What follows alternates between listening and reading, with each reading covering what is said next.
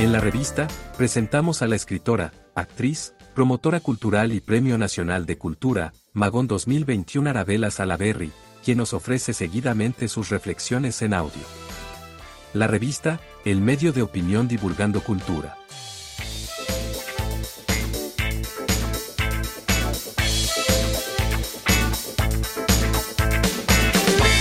Mi nombre es Arabella Salaver y estoy aquí un ratito para conversar con ustedes sobre algunas, ¿cómo llamarlas? Algunas tal vez inquietudes o bien decirles que estoy consternada. Y bueno, según el diccionario, una persona consternada es quien siente o sufre consternación, es decir, que siente pena, dolor, abatimiento o desconsuelo por una situación.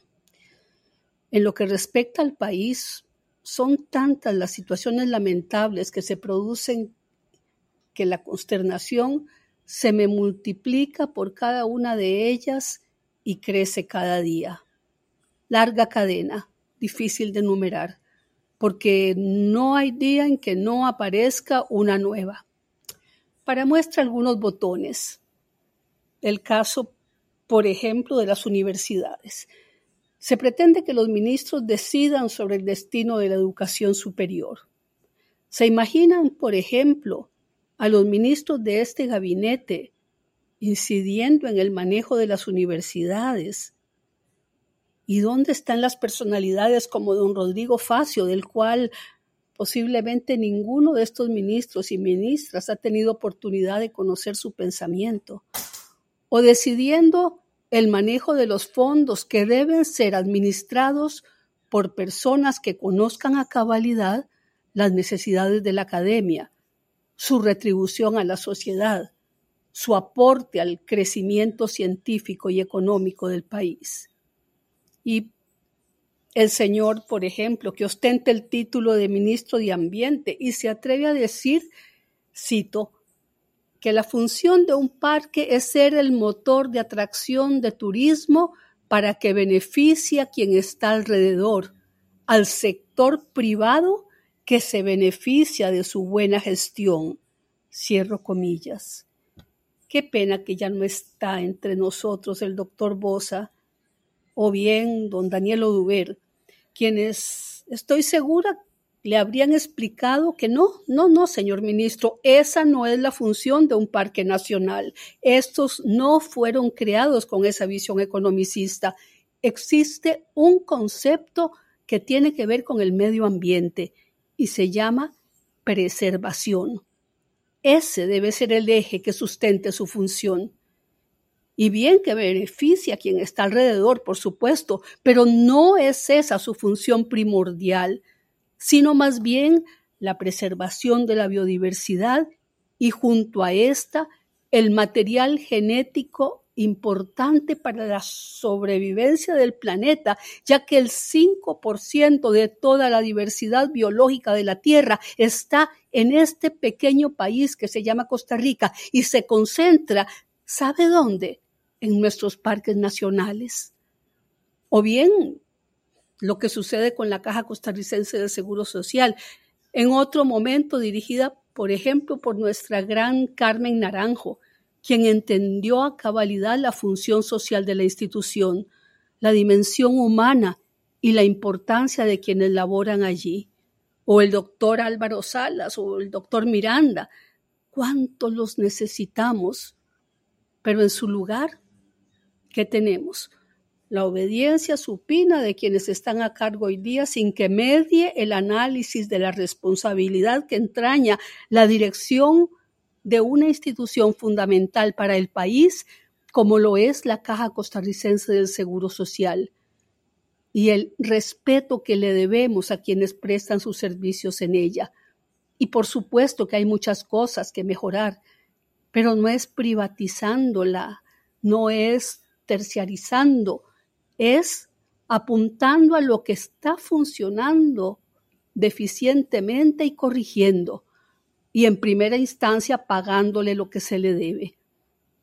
Y además se habla desde un doble discurso de erradicar la corrupción, mientras se despacha de sus cargos a viceministros que denuncian irregularidades. Se otorgan concesiones como, por ejemplo, la de Riteve, sin ir muy lejos a dedo, después de saltarse un cartel de licitación ganado a derecho por otra empresa. Se pretende la venta de los activos más rentables del país, el BCR, el INSE, el ICE. No hay día, y es terrible, que no nos asalte una noticia, cual más más triste, mientras se orquesta en paralelo el aplauso barato y chabacano. O bien se acomete un brutal recorte al Ministerio de Cultura y Juventud, cercenando aún más su ya de por sí limitada capacidad de acción, desde la ignorancia de quienes no entienden el enorme valor que tiene para cualquier sociedad la inversión en cultura, que ha sido explicado largamente pero bueno, ha encontrado muros sordos como respuesta. Y la consternación que produce ver la casa presidencial convertida en una corte abiertamente mal tratada o despedidos sus integrantes cuando pretenden pensamiento propio, transformados en comparsas del circo pobre en que se ha convertido la conducción del país. Y como siempre hay la cereza que corona el pastel, nos inundan con videos obscenos en donde se irrespetan especialmente a las mujeres, como si el país aún estuviese en una campaña política de la peor ralea, como nunca antes vista, porque se ensaña con las mujeres en un afán de desprestigiar a quienes hacen oposición. Me pregunto, ¿es que carecen de ideas. Es que es tan pobre la posibilidad de acción constructiva que tienen que recurrir a esos extremos para consolidarse.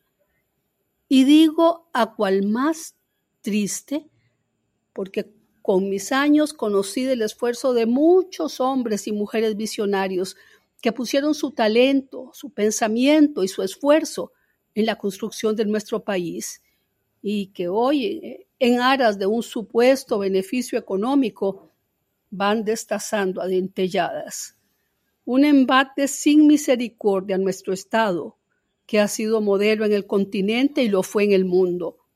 Se pretende una privatización a destajo, cuando la mayoría de los países civilizados ya han constatado la ineficiencia de ese modelo que vienen intentando entronizar en Costa Rica, despojándonos no solo de los beneficios, con los que hemos contado históricamente, sino también de la paz social.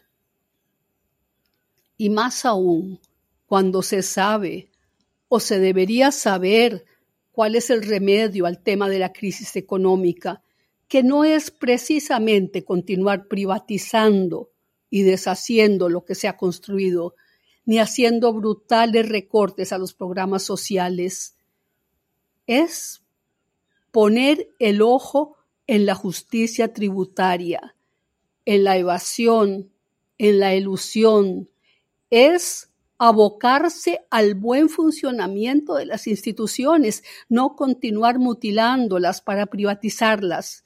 Es apostar por una economía hacia adentro y no por las transnacionales como única fuente de empleo, lo cual lo único que logra es generar aún más una brecha económica. En cambio, tenemos más de lo mismo o aún peor.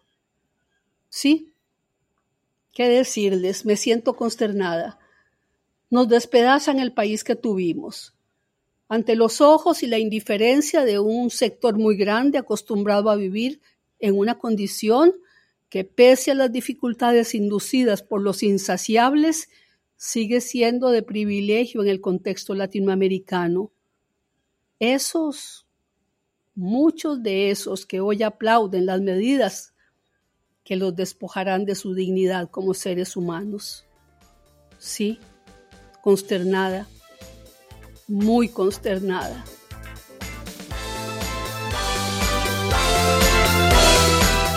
Puede encontrar nuestros podcasts en las principales plataformas de redes sociales, como la revista CR, el medio digital independiente para la opinión y la cultura.